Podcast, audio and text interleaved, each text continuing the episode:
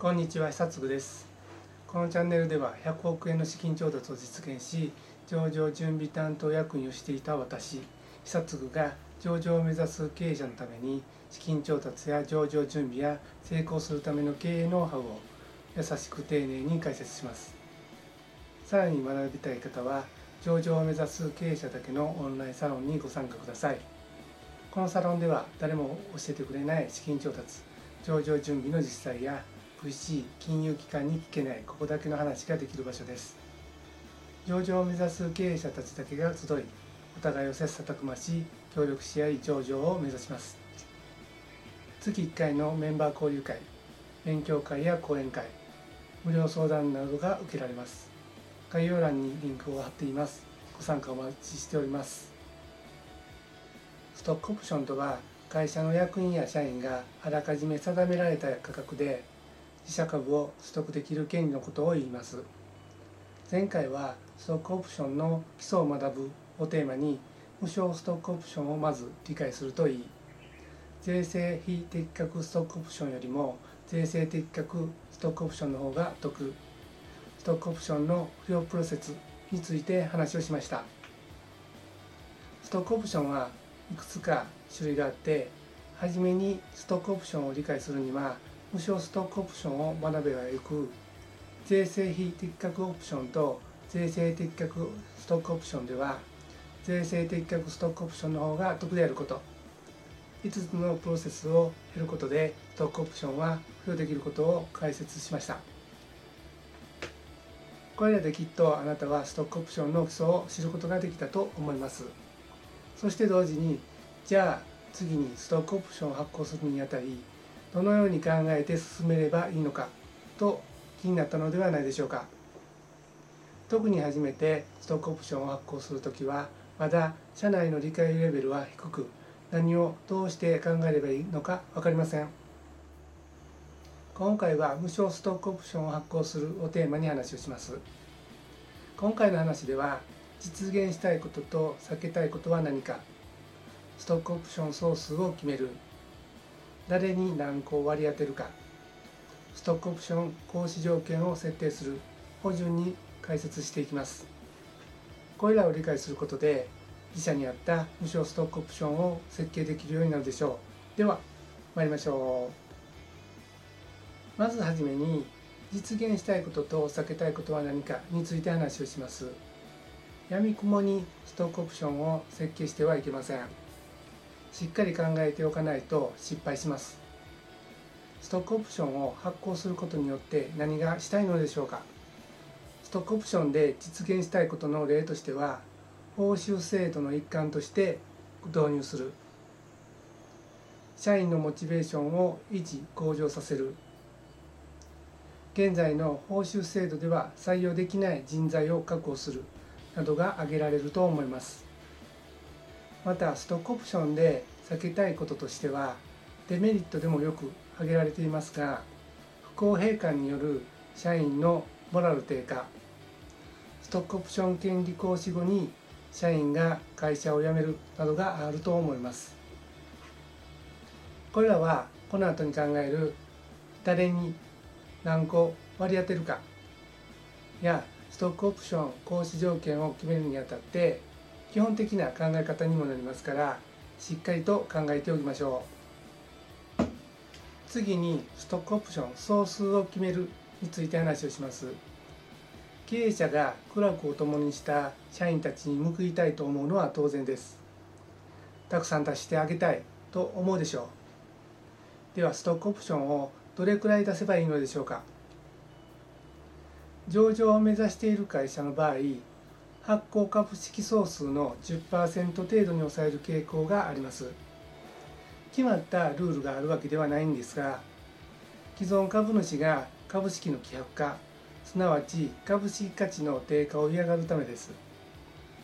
ですから上場時に発行されるであろう株式数を想定してストックオプションの総数は10%を目安に設定するのがいいでしょう。また設定したストックオプションは一度に発行するのではなく上場まで数回に分けて発行する場合が多いです。なぜならベンチャー企業のような会社は急速な成長で新たな人材が増えてきますし誘導性も一般的な会社に比べて大きいのでストックオプションの恩恵を受けられない社員が出てきてしまうためです。さらにストックオプションを発行するタイミングとしては会社の価値算定ができていることが必要になるので例えば近いタイミングで外部からの資金調達に合わせるということが多いです。ですからストックオプションの発行は計画をしておく。すなわち第三者割当増資と合わせて資本政策に盛り込んでおくといいでしょう。次に誰に何個割り当てるかについて話をします。ストックオプションは上場まで数回に分けて発行する場合が多いですがストックオプションを発行するごとに誰に何個割り当てるかという問題に直面します。経営者のさじ加減で個数を決めてしまうと必ずと言っていいほど不公平だなどの不平や不満が出てきます。最悪の場合社員のモチベーションを上げるために発行したにもかかわらず逆にモチベーションを下げてしまうということにもなりかねません。それを避けるためにも公平な算定根拠に基づいて各々に割り当てる個数を決める必要があります。まず誰に付与するかですが全社員にするのかある一定役職以上にするのかなどを考える必要があります。どちらが正しいということではありません。経営者の考え次第です。次に何個割り当てるかです。例えば役職勤務年数貢献度などを考慮して決めていきます。役職と勤務年数は計算式を作れば自動的に計算できます。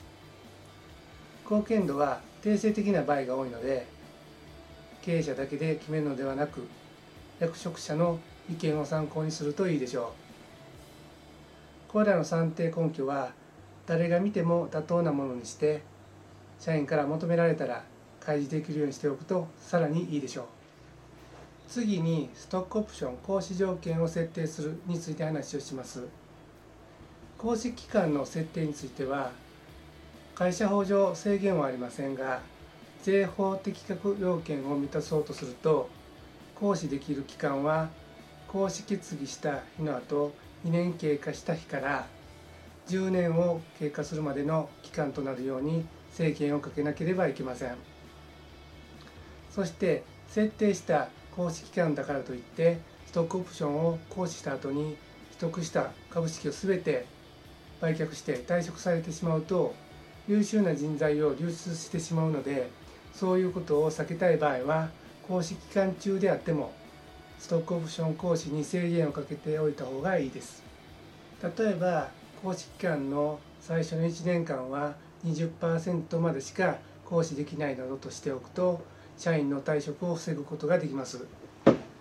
その他税制適格要件を満たすためには譲渡を禁止する必要がありますし退職するとストックオプションの権利を喪失させるとか上場するまで行使できないとかも考えられると思います。これらの条件は新株予約権割当契約書に落とし込んで会社と対象者の間で契約するのがいいでしょう。後々トラブルを避けるためにも契約書の内容は専門家のサポートを受けることをお勧めします。いかがだったでしょうか？今回は無償ストックオプションを発行するをテーマに話をしました。今回の話をまとめると実現したいことと避けたいことは何か？ストックオプション総数を決めた上で各ストックオプション発行時に誰に何個割り当てるかを決めてストックオプション行使条件を新株予約権割り当て契約書に落とし込んで会社と対象者の間で締結するということでした。これで初めてストックオプションを発行するときにやるべきことがイメージできたと思います。これらを理解することで自社に合ったストックオプションを設計できるようになるでしょう。どうもありがとうございました。さらに学びたい方は上場を目指す経営者だけのオンラインサロンにご参加ください。このサロンでは誰も教えてくれない資金調達上場準備の実際や VC 金融機関に聞けないここだけの話ができる場所です。上場を目指す経営者たちだけが集いお互いを切磋琢磨し協力し合い上場を目指します。月1回のメンバー交流会勉強会や講演会無料相談などが受けられます。概要欄にリンクを貼っています。ご参加お待ちしております。